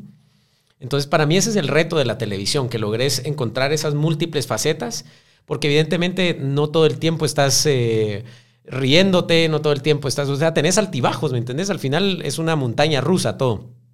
Y eh, en ese esquema tenemos que encontrar a ese personaje que pueda lograr tener un poco de ambas versiones tuyas y que sea un híbrido entre tus diferentes personalidades, pero que proyecten lo que la audiencia quiere ver, ¿me entendés? Como si es un programa serio, que proyecte seriedad, si es un programa de jocosidad, pues bueno, que proyecte el dinamismo. Entonces eso, por ahí va la cosa. Que sea interesante, ¿va? Sí. que verdaderamente a las personas les interese, lo voy a decir, no es de ninguna forma negativo ni nada, pero que les interese las payasadas que vos decís. Claro, claro. Porque pueden haber otras payasadas de otro que dicen, este brother no, no, no, no está imba, no, no, sus chistes están mal, porque de principio me cae mal, vamos, que me imagino también que pasa, pasa, pasa. Porque no todos somos moneditadores para caerle bien a todo el mundo. No, y, y, ese es el reto realmente de los medios, es lidiar con ese teje y maneje, ¿verdad? Fíjate que eh, pasó algo bien divertido. En, nosotros en, en la radio tenemos un, un tiempo determinado de cuánto vamos a hablar, cuánto vamos a poner de música, ya está establecido, ¿verdad? No es algo que yo pueda inventarme por, por nada específico. Entonces alguien escribió, eh, ay, es que en este programa, eh, ¿cómo puso algo así como en este programa hablan de todo y la música habría por su ausencia. Entonces yo le puse, jajaja, ja, ja, ahorita te mando un link. Me metí a YouTube, copy, paste. Entonces le digo, ahí la música no brilla por su ausencia, por si te interesa solo escuchar la música. Ahora, desde el punto de vista de, de lo que transmitís, ¿qué te gusta más, la televisión o la radio? Eh, me gusta más la radio. Okay. La verdad es que lo, que pasa es que la radio juega con tu imaginación, ¿verdad? Yo te digo un árbol, vos pensás en una ceiba, yo pienso en un pinabete, alguien piensa en un ciprés, alguien piensa en un olivo, entonces nos vamos así por la tangente. Ese mundo de las ideas es tan, tan, tan vasto que cuando, por eso las famosas radionovelas, que acá el famoso Calimán, que también eh, tuvo, tuvo su etapa en la radio guatemalteca. Eh, o Porfirio Cadena, el ojo de vidrio. O exacto, entonces son, y, ponete, se me ocurre ahorita también La calle donde tú vives, de Héctor Gaitán, Son, incluso son cosas muy distintas las que, las que acabamos de mencionar, pero todas tenían en ese imaginario personal o incluso imaginario colectivo, tenía, te generaban algo, ¿verdad? Te generaban cariño, te generaban nostalgia, tristeza. Entonces te decía, la casa era viejita y vos te imaginabas una casa, yo me imaginaba otra.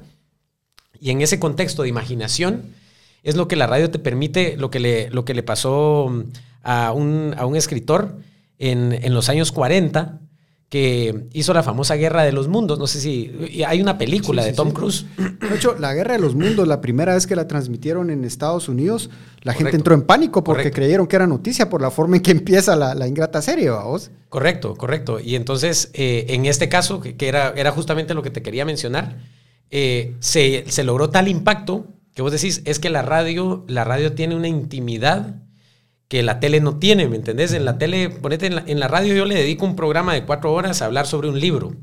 En la tele, dedicarle tres minutos a ese libro es mucho, ¿verdad? Porque la tele es cambiante, la tele busca ese dinamismo. Yo no sé, probablemente hay, hay canales ya más especializados como eh, el, History Channel, el Discovery Channel, que ya, ya, ya les aceptás un documental de un par de horas pero te has dado cuenta que el mismo History Channel tenía antes documentales de cinco horas, ¿verdad? En blanco y negro, nadie los veía, y entonces mejor metieron el precio de la historia y un montón de programas que, realmente tal vez no contribuyen tanto a la causa, pero regresamos a lo mismo, entretienen, que es el principio fundamental de la tele.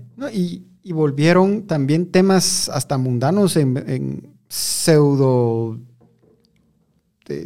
¿Cómo se dice? De, estos programas educativos, vamos. Eh, los algo como, por ejemplo, los, esto de Punch Shop, o sea, la, tienda esta donde está de Chong y todos esos, que por cierto creo que lo acaban de condenar por largo tiempo al bote. Sí, a, a Chong Lee. Sí. Entonces, que de cierta forma están, la televisión se ha tenido que, se ha visto obligada a, morfar, a cambiar y vender algo por, por lo que no es. Sin embargo, es lo que la gente quiere ver. Vamos a cambiar de tema un poquito más más jocoso porque el, el Cuas quería saber eso ya que él se va a empezar a volver también ahí instagramero. Quiero saber a qué me estoy metiendo. la voz de la experiencia está aquí. ¿Cómo maneja Tony a las fans? ¿Dónde tenés más fans? Empecemos por ahí. ¿Por la tele, por la radio o por tus redes? En Santa Rosa. Patojas de Santa Rosa, ya saben. Vivas. Eh, eh, no, fíjate que eh, ¿No es por lo canchito, decís vos? No, no, yo soy de Santa Rosa. Si alguna vez, ahora ya no pasa porque hay una nueva carretera bien bonita, te sentís en Suiza.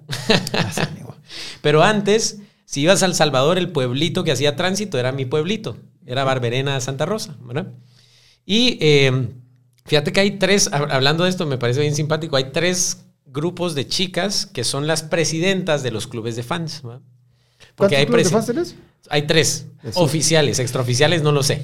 ¿Cuántos tiene usted, Cuasito? Ah, ni uno. Ni uno. Ah, pobrecito. y bueno, son, son de diferentes lugares, ¿verdad? El, club de fans de Nevada no lo, no lo, he terminado de contar todavía, pero el club de fans de, ponete, hay, hay tres chicas que son bien divertidas porque está Georgina, ¿verdad? Karen y está Grachi. Ellas son las tres. Saludos, patojas. Saludos a las chicas. Georgina tiene el, grupo de las chicas que les gusta eh, leer. Ellas mismas se fueron como encontrando el grupito, ¿verdad?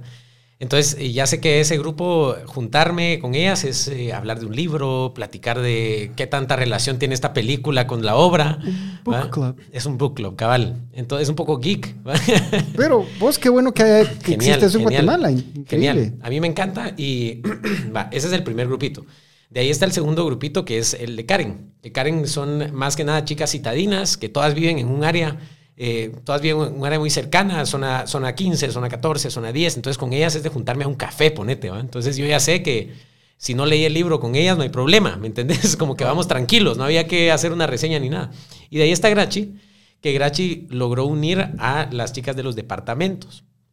A ellas casi no las conozco porque obviamente pues, no pueden venir, pero a lo que vamos es, esta, esta disuasión ha sido bien divertida porque me ha ocasionado que hay algunas chicas que no han encajado en ninguno de los tres. ¿verdad? Entonces, yo no sé si ahí lo que hay que hacer es proponer uno nuevo al Tribunal Supremo Electoral o cómo va, cómo va la cuestión de creador. De, yo no sé cómo, cuál es el proceso de, de crear un, un, club de fans, solo para que lo sepas, que debe ser bien complejo. Pero eh, de por sí es bien, es bien bonito, porque yo, yo siento que más, más que fans, de hecho, nunca, nunca, les, nunca he dicho fans, la palabra tal cual, porque yo siento que es un, una cuestión de, de, afinidad, ¿me entendés? Como, mira, me caes bien, me gusta lo que haces, me llega, y la verdad es que tú también me caes muy bien, entonces es como, es ir y venir, ¿va? Entonces, eh, ha sido bien interesante. En las redes sociales es donde más se presentan. Obviamente, lo que tienen las redes es que las redes te permiten mucha más interacción, ¿verdad? En cambio, en la tele, por mucho que te vean y te escriban y todo, es bien difícil porque no sos vos el que tiene el WhatsApp, por ejemplo, lo tiene el productor. Hay una pared de vidrio al final de cuentas. Hay una pared, sí, hay una cámara, hay un, hay un cable, hay, hay un cable que se cae a media tormenta. Y que nos deja sin y internet. que nos deja sin internet, ¿me entendés? Entonces hay muchas dificultades que al final hacen complejo ese proceso de compartir, de convivir. De hecho, nosotros hacemos convivencias y las convivencias se hacen cada cierto tiempo, esporádicas, según ellas van diciendo. Este año no hemos hecho ninguna por obvias no, por razones. Eso. Pero es bien bonito, la verdad es que es bien interesante porque te das cuenta lo que hablábamos antes, cómo es que vos puedes incidir y a cuántas personas llegas en un proceso en que vos decís estoy haciendo una payasada, ¿verdad? Pero en realidad otras personas van a decir es que esto no es una payasada, ese chiste que hiciste tiene un trasfondo, ¿me entendés? Como que hay una admiración bonita ahí detrás. Hay un diseño, a vos Correcto. al final de cuentas. Y es que esa es la cuestión. Creo yo que hay, las personas a veces no entienden que en la televisión, que al igual que en el periodismo, que se tiene que diseñar una nota, tiene que haber un diseño específico en el programa. No todo es solo porque da talento, vengo yo y voy a decir lo que se me da la gana. Hay algo específico que tenés que transmitir ese día. Había un show estadounidense, eh, tal vez algún, alguna vez lo viste, que se llamaba Whose Line Is It Anyway. Uh -huh.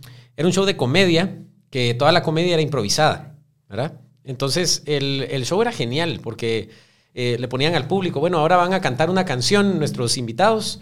Eh, bueno, ¿quién, quién, de, de qué tema les gustaría? Ah, a mí me gustaría de eh, un asalto. Perfecto. ¿Dónde fue el asalto? En Oakland County. Decía, ah, en Oakland County. Entonces hacía una canción en ese momento improvisada con lo que decía el público. Años después. Y así nació el rap. no, el reggaetón sí. el reggaetón sí. El reggaetón sí. Hace, eh, años después cerró ese programa y entonces eh, salieron diciendo, bueno, todo esto fue planificado, todo esto ya llevaba un guion, ¿verdad? Las personas que estaban en la audiencia en realidad ya tenían que decir. Hubiera sido muy simpático que alguien se hubiera ido en contra de lo que tenían que decir, aunque seguramente lo hubieran editado porque no era en vivo. Pero a lo que vamos es, la mejor improvisación es la planeada, ¿verdad? Porque la cuestión es que tenés que tener un punto de dónde partir y un punto a dónde llegar. En ese punto, en ese lapso, sí podés variar, ¿verdad? Porque si vos vas de aquí a, a Tikal Futura, bueno, te puedes ir por muchas rutas, pero ya tenés un punto de partida y un punto de, llegada. Entonces, eso es lo mismo en la televisión, que ya tenés un A y B, pero lo que pasa en medio, vos lo puedes ir jugando porque ya sabes hacia dónde tenés que regresar. Vos, y digamos, ya que estás ahí y sos catedrático, ¿qué le dirías vos a los patojos aquí en Guatemala que quieren verse un día en la televisión o que quieren estar en la radio? O incluso que, quieren ser, que quieran ser cantantes o actores, con alguien que ya de forma multifacética está en muchos, porque uh, sos catedrático y bien o mal es una forma de comunicación y proyectarte. Estás en televisión como conductor, estás como locutor en la radio y también sos un poeta. Después vamos a hablar de los poetas. Así empezó todo. ¿Qué le dirías a la Mara que quiera hacer algo de cualquiera de tus facetas? Bueno, eh, no se crean el espejismo. Yo creo que ese es el, el, el mensaje de todas. ¿verdad? Eh, todo tiene un espejismo, ¿verdad? Todo, todo tiene un oasis en medio del desierto. Lo que pasa es que hay que entender que a veces ese oasis es inexistente. Entonces. Qué poético te salió eso. Sí, va, sí, va, que suena. Es Profundo. que mencionas. Sonó más como Paulo Coelho, pero, pero ahí voy tratando de mejorarlo. Más bien. Eh, entonces, este, este proceso que de la comunicación es muchas veces eso, ¿verdad? Es como el flash de la cámara, eh, yo quiero bajarme de una limusina como Angelina Jolie y que hayan 500 personas alrededor de, la alfombra roja y que entonces me, me reflejen los reflectores y yo sé que ese es el ideal y está bien, o sea, se puede construir. Lo que pasa es que hay que entender que esa es la punta de la cima donde vas a ver desde el volcán, vas a ver el atardecer, vas a ver el amanecer, lo que querrás, pero para llegar a ese punto no llegaste ahí por, porque te teletransportaste con el Doctor Strange o hiciste algo así extraño, sino que al contrario, es un paso a la vez. Entonces, créanme que la, la tele, la radio lleva un proceso de preparación muy, muy arduo y yo diría que las personas que han tratado de hacer tele y radio y no han pegado o no han, no han seguido en ese rumbo es porque se dieron cuenta que no todo es de me voy a parar lindo y voy a verme lindo y ya, ¿verdad? Que es lo que, es lo que yo les decía con lo del bigote. No se trata de verse lindo, se trata de hacer las cosas bien. Y en la medida que hagas las cosas bien, ya la gente no le va a importar cómo te ves, ¿me entendés? Por eso es que te digo, el espejismo es una cosa. Yo me puedo ver muy, muy catrín, muy reggaetonero, muy lo que querrás pero al final hay un trasfondo, tiene que haber un trasfondo de conocimiento. Un día te van a poner a entrevistar a un político, otro día un deportista, otro día te van a poner a entrevistar a, un, a, eh, a una actriz de, México que desde los años 50 ya no actúa. Entonces ahí no va a importar si sos bonito, ¿no? Ahí lo que va a importar es que tanto, uno, lo investigaste y dos, se te quedó, ¿verdad? Lo conociste a través de esa investigación. Entonces, eso, ¿verdad? Desde cuenta, jóvenes, estamos hablando de que un patojo joven, atractivo, guapo, que tiene un montón de proyección social, se preparó. O sea, no solo fue porque te vieron en la calle, miren qué chulo está el patojo, pongámoslo en la televisión. No fue así, te mostraste, mostraste tu talento y de ahí en adelante explotaste vos las oportunidades que te dieron. Los poemas. ¿Cuándo publicas tu libro de poemas? Ya, ya está, de hecho, ya ahí les voy a pasar ahí por si, por si quieren, ya tengo el adelanto. Lo que pasa es que con mi libro pasó algo bien, bien divertido. Mi libro se llama Más patéticos que poéticos, porque mi poesía es jocosa. Yo lo que quiero es, es lo que decimos. Danos un ejemplo. A ver, em, em, por aquí pasa una pava, no. No, no, no. No, y, y sabes qué es lo divertido, que que uno nunca ha visto una pava, creo yo. ¿Te has dado cuenta que ponete el, himno de Guatemala es algo bien emblemático que a veces te pones a pensar... que ni siquiera es el original. y, aparte que no es el original, te pones a pensar cuántos realmente nos hemos puesto a profundizar en la letra, ¿verdad? Si te digo, si te digo una estrofa del himno, del himno de Guatemala, ¿qué tanto la comprendemos, va? Correcto. Porque realmente es un himno denso, es un himno que, que tiene un mensaje muy profundo pero que su léxico es lo que hablábamos, es un léxico bien, bien, eh, elevado. Eh, bien elevado, sí. Y jóvenes, por un poquito, mientras Tony va a seguir desarrollando esto, pero busquen en, internet la versión original del himno de Guatemala. Es un himno muy combativo. E incluso hablan ahí de que cuando dice antes muerto que esclavo será, habla de que mejor que lo envuelvan en una mortaja muerto, porque luchan, luchando por su país, léanlo, muchas veces se muestra verdaderamente el espíritu y no sé por qué fue que lo suavizaron el, himno, lo que haya sido, pero lean el original, les va a dar a ustedes un poquito de, les va a tocar el corazón. Tuvimos un, tuvimos un alcalde que lo quería cortar, que eso ya, que no tenía tiempo para un himno así, pero bueno. Eh, entre, entre mis poemas lo que yo hago es tratar de hablar el, lenguaje juvenil. De hecho, el, libro, la, pantalla, la, la, la, portada es una pantalla de televisión, porque es una sátira a lo que yo hago. Ok. ¿Verdad? Es una sátira a lo que he hecho todo el tiempo porque es... ¿Autocrítica? es autocrítica, sí, pero es, es divertido porque es eh, derruir el mito que lo que uno hace en la televisión es frívolo. Por eso se llama más patéticos que poéticos. Entonces, si ustedes se acuerdan, cuando ustedes ponían un VHS, lo primero que salía era una pantalla negra que decía warning. Es más, había hasta un warning del FBI, no sé qué. el libro es así, ¿verdad? Entonces el, libro lleva su, su, esquema y el primer poema se llama Warning.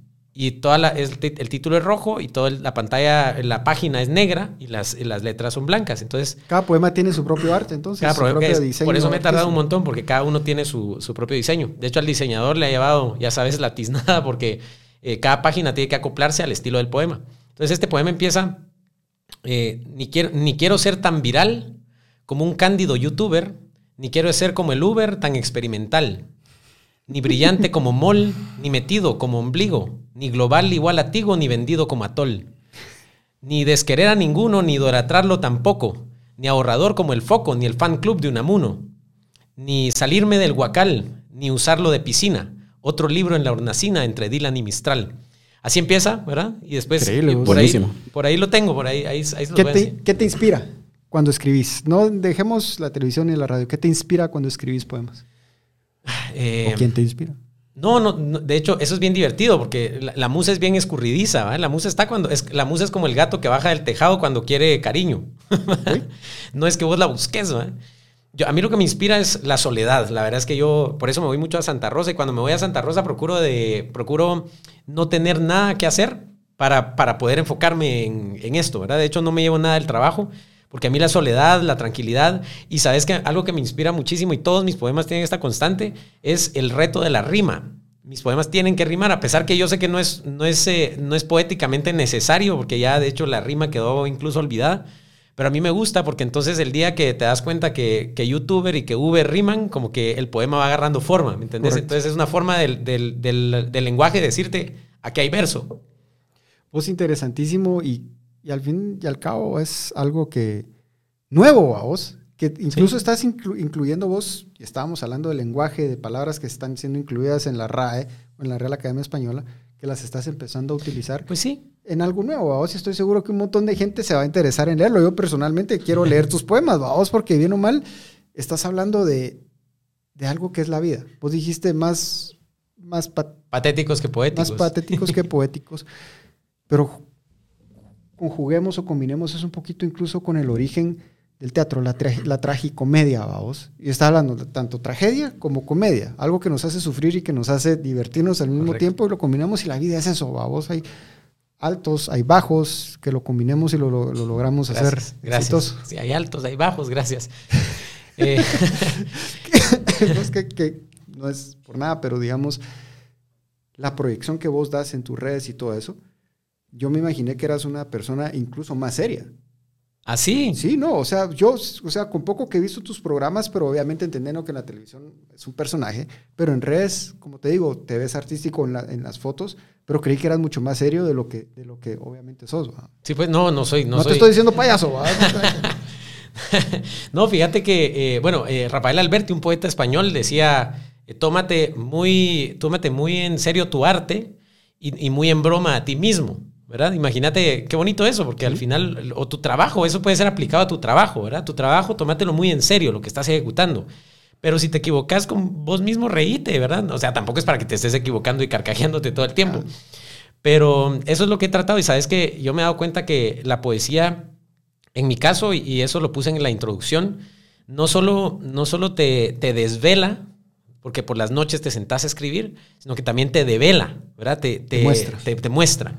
Y eh, en, ese, en, ese mismo, en ese mismo esquema me puse a indagar y dije, bueno, es que cuáles han sido las, las evoluciones del arte. Entonces dije, bueno, el, cine ha cambiado, ¿verdad? Cambió de eh, lo que el viento se llevó, Casablanca, a Avatar, ¿me entendés? Eso es un cambio radical. La televisión cambió también radicalmente, excepto Sábado Gigante, que creo que hasta hace un par de años seguía, pero de ahí todo lo demás evolucionó, menos Chabelo también. Pero Ese eh, va a enterrar a todo el mundo. vos. qué mundo tan Yo feo. creo que ese es el que va a cerrar la puerta del apocalipsis. bueno, muchachos, se todo, vámonos. En serio, qué mundo tan feo le estamos dejando a Chabelo, mucha. Sí, Pero- desconsiderados ustedes. Pero entonces eh, todas las artes habían evolucionado y la poesía en a, a mediados de los años 50 se quedó estancada.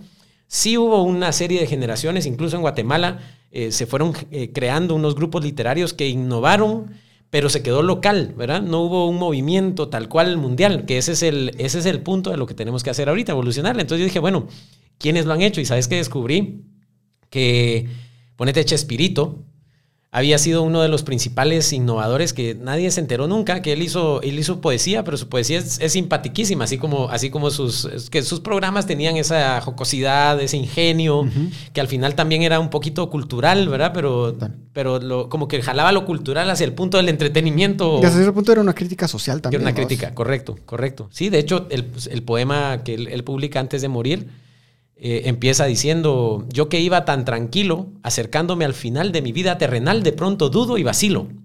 Es verdad que no hay asilo para el alma, que morir es dejar de existir, que la fugaz existencia no tiene la trascendencia que me dejaron intuir.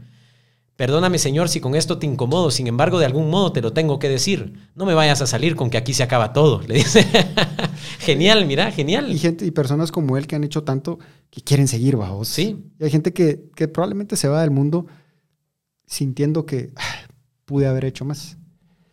¿Vos te viste desde que eras chiquito en donde estás ahora? No, no, como te digo, yo, yo estudié periodismo por, eh, por, la, por la literatura.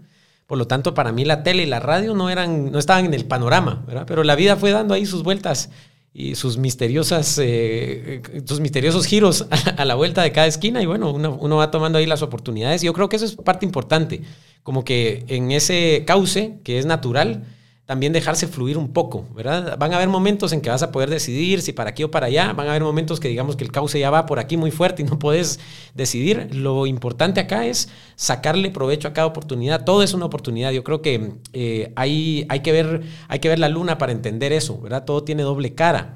La luna tiene una cara hermosa y una cara que no se ve.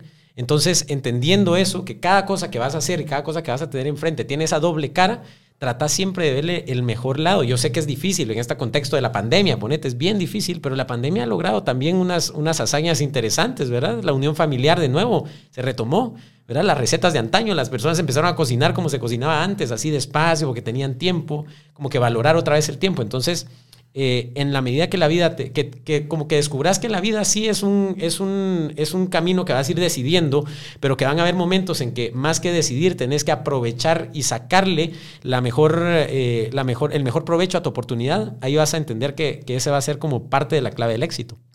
Y fíjate vos de que ahorita dijiste algo de, la luna. Entonces de que a mí Arturo Pérez Reverte tiene un excelente libro que se llama El Maestro de Esgrima. Mm. No sé si lo has leído, te lo recomiendo. Es un libro, es un libro bastante denso, jóvenes y, grueso. Y al final de cuentas es histórico. Habla de un maestro, eh, creo 1600, 1700, pero él ya está, es un maestro de esgrima y ya va a la salida del uso de la espada. Pero en su vejez él dice algo, hay, una, hay un pasaje que a mí me gusta mucho y que creo que muchos lo hacemos sin darnos cuenta. Y, y dice algo, el pasaje algo así como, y me fui a la ventana de todas mis mañanas y me llené el pensamiento de sol. Y muchas veces hasta lo hacemos a vos que estás vos así en la mente, estás desesperado y miras para arriba con los ojos cerrados y sentís toda esa calidez que te entra por los ojos cerrados, vamos. De nuevo, hablando de la luna, vamos, hay, en árabe hay, un, hay una palabra que también se utiliza como nombre que es Laila. Para la luna. Para la luna. Ok. Y en algunas, en algunas eh, digamos así, en algunas eh, de tantos idiomas, o de tantos eh, diferentes versiones del árabe y diferentes idiomas que hay, Laila también es el sentimiento o lo que sentís cuando ves a la luna. Sí, pues. Y es una cuestión tan especial de que nos hemos perdido también hasta en, las redes, nos pierden los celulares, nos pierde la televisión, nos pierde el, día a día. Nos hemos olvidado un poquito de ver también a la, naturaleza para inspiración o hasta a veces simple y sencillamente para agarrar un poquito de fuerzas y energías, vamos. Correcto. Sí, porque no es, que no es solo el objeto, sino lo que también percibís de él, que es lo que ahí está diciendo, ¿verdad? Que no es, no es algo... Es, ese, ese nexo entre lo, lo mundano digamos, y lo inherente, eso es, eso es una cuestión que no se logra en cualquier momento, ¿verdad? De hecho, eh, Kafka decía, es que a mí lo que me llama la atención del alemán, que él, él, él, eh, viviendo en República Checa, de ahí era, él dice, a mí lo que me llama la atención del alemán es que es un poco minimalista, a pesar que es tosco, eh, cuando no lo hablas y solo lo lees, es bien lindo, ¿verdad? Porque él decía es que los alemanes son así, como que para, para, hablar es un poco golpeado, pero para leerlo, entonces él decía, la palabra la palabra, había una palabra alemana que dice, significa ser y estar al mismo tiempo. Entonces él dice, no hay una palabra equivalente a esta, ¿verdad? Porque no es lo mismo ser que estar, ¿verdad? Entonces, él decía, es, ese léxico es el que necesitamos en la precisión de cada uno de los idiomas, y si habrá que recurrir a palabras de otros idiomas, buenísimo, que es lo que pasa en las traducciones, ¿verdad? Que vos ves a, vos lees a Edgar Allan Poe y la traducción al español la hizo Julio Cortázar, que es otro gran escritor, pero no es lo mismo, por mucho que sea el escritor, el problema no es el escritor, el problema es el idioma, que hay barreras, ¿verdad? Del idioma. Totalmente. ¿Qué hay en el futuro para Tony? Bueno, eh, de, primero, de primero sacar este libro, ya que ya llevo como tres o cuatro años ya, ya gestándolo. Bueno, el diseñador realmente, yo ya había escrito los poemas hace ratos. Le echaste la culpa por eso. no, es, es, un amigo, es un amigo que, que, ha estado echando punta y lo que pasa es que le dije que, que hiciera cada página eh, adecuada y entonces él se sienta a leer el poema. Él es poeta también. Por eso se lo, se lo delegué a él porque consideré que era la persona más idónea para hacerlo. Eh, sobre todo porque iba a, asimilar el sentimiento, ¿verdad? No solo iba a ser, ay, sí, voy a hacer una página y voy a diseñar un machote y ya que se vayan todos los poemas por igual. Entonces eso, publicar este libro. Eh, yo sí me veo en, un, en, un, futuro próximo como haciendo más literatura que lo que estoy haciendo ahora. Lo que pasa es que lo que estoy haciendo ahora es también una parte importante para llegar a difundir la obra literaria y eso yo creo que es lo mío. A mí me gusta mucho la cultura y, en eso me voy, a, me voy a desenvolver más adelante. ¿Te balancea? Sí, Sí, la cultura, de hecho, siempre yo me, yo me desvelaba, mis, mis, amigos, eh, mis amigos me invitaban a fiestas, yo prefería no ir. De hecho, yo mandaba a alguien con una excusa de por qué no fui. Porque no Sano el muchacho. Pues no, no, tampoco. Ah, pues. pero solitario. Eh, no, pero además que, que eh, la, la, poesía también es un, es un ejercicio bien bien, digamos, crudo de análisis, de introspección, que a veces te sorprende. Lo que pasa es que lo que plasmas es bien bonito, ¿verdad? Que por eso ahí está, de hecho los memes, es, eso es lo que han hecho, ¿verdad? Que las, las verdades casuales del mundo te las narran de otra manera y se ven más, son más digeribles, ¿verdad? Viste que eh, un desfalco gubernamental, haces memes y entonces como que se digiere la cuestión. No es el punto, pero es lo que pasa, ¿verdad? Y es que el meme tiene una poesía gráfica de cierta forma incluida, a vos que sí te da risa y todo eso, pero también a veces vos miras un meme que hasta sentís pena ajena, o sea, así como que, joder, puta, yo también soy culpable de esto. De hecho, tengo un segmento de memes también en, el libro, por si lo quieren. ¿Dónde va a estar disponible tu libro? ya ya va a estar en disponibles en, en, todas en todas las, ya, hablé con Artemis, con Sofos, eh, solo es de que lo, que lo imprimamos, como lo, lo estoy haciendo independientemente, entonces dependo mucho de, de eso, de la publicación tal cual. Y en digital seguramente, que eso no lo había explorado, pero creo que esa va a ser la otra de las facetas. ¿Ah? En algún momento. En algún momento. No, seguramente, de hecho, me están sugiriendo las, las mismas editoriales hacer una preventa y eh, para saber cuántos realmente vamos a, publicar, porque me dicen, mira, es que si te ofrecemos mil copias y en la preventa se venden dos mil, entonces hay que imprimir más. Y si te, ofrecemos mil copias y en la, en la preventa se venden cinco, entonces mejor andate para tu casa y seguí haciendo radio. Pero eh, te, voy a, terminar de, enseñar este warning rapidito. Eh, bueno, ya, te lo había dicho, pero lo voy, a, a reiniciar. Ni quiero ser tan viral como Cándido YouTuber, ni quiero ser como el Uber tan experimental, ni brillante como un mol, ni metido como ombligo, ni global igual a Tigo, ni vendido como atol. Ni desquerer a ninguno, ni idolatrarlo tampoco ni ahorrador como el foco, ni el fan club de Unamuno, ni salirme del guacal ni usarlo de piscina, otro libro en la hornacina entre Dylan y Mistral, ni plagiador magistral ni el narrador del partido, ni el asesor de Cupido, ni cual aceite, ideal, ni adulado como el mal, ni olvidado cual postdata. No sean tan pura lata y léanlo hasta el final. Solo quiero emprender en cámara lenta la vida, darle like a la herida y repost al ayer, y quitarle la venda a la justicia miope, ser el stuntman de Lope en la trastienda ponerle pelucas por si el Quijote al molino, un poco de George Lucas y mucho de Tarantino, imaginar agonías disfrazadas de princesas o al jinete sin cabeza jefe en la sombrerería, revender nimiedades con efectos especiales, manejar las redes sociales del Marqués de Sade y abrir mi compañía tras las dianas del crepúsculo y borrar con Mr. Músculo los besos de Mejía. Este libro no corteja grandes historias o tramas. Para leer melodramas están los libros de quejas. Para hallar protagonistas, vea la guía telefónica y para las musas platónicas, abóquese a revistas. Para tener puros cuentos, vaya a leer las encuestas. Para bonitas respuestas, el Nuevo Testamento. Y para saber lo que piensa, el horóscopo existe. Para las historias tristes, la prensa. Para sátira, Quevedo, Neruda, recién casados, Becker para frenzoneados, Carnegie para los no puedo, Dante para huir del cielo, Lorca para las ciudades y para las mezquindades, la colección de Coelho. Para cuando lo demanden está la Constitución. Para falta de atención está la pantalla grande. Para mejores problemas el álgebra de Baldor. Si eso busca usted mejor, ahórrese mis poemas. Vos felicitaciones, increíble. Y te digo algo, quizás personas fuera de Guatemala no van a entender porque tenés un par de cositas ahí que solo los chapines las vamos a entender a huevo, como el aceite ideal, vamos. vos felicitaciones, Tony. Buena onda. Quiero darte las gracias por acompañarnos, qué excelente plática nos extendimos a pesar del corte que tuvimos por el servicio y todo ese rollo, pero nos extendimos sin darnos cuenta. Eh, gracias, te queremos volver a invitar. Esta siempre va a ser tu casa eh, cuando ya esté publicado. Vamos a ayudarte, vamos a tirar también algunos poemas y todo el rollo. Gracias eh, de nuevo, suerte en todo lo que hagas y mucha, ya vieron, hay personas que están en el ámbito, que están, que son influencers, no está en TikTok, pero está en las demás redes. y que se necesita preparación. Y al final de cuentas, soñar, soñar con propósito. Correcto. Gracias por acompañarnos y nos vemos la próxima semana.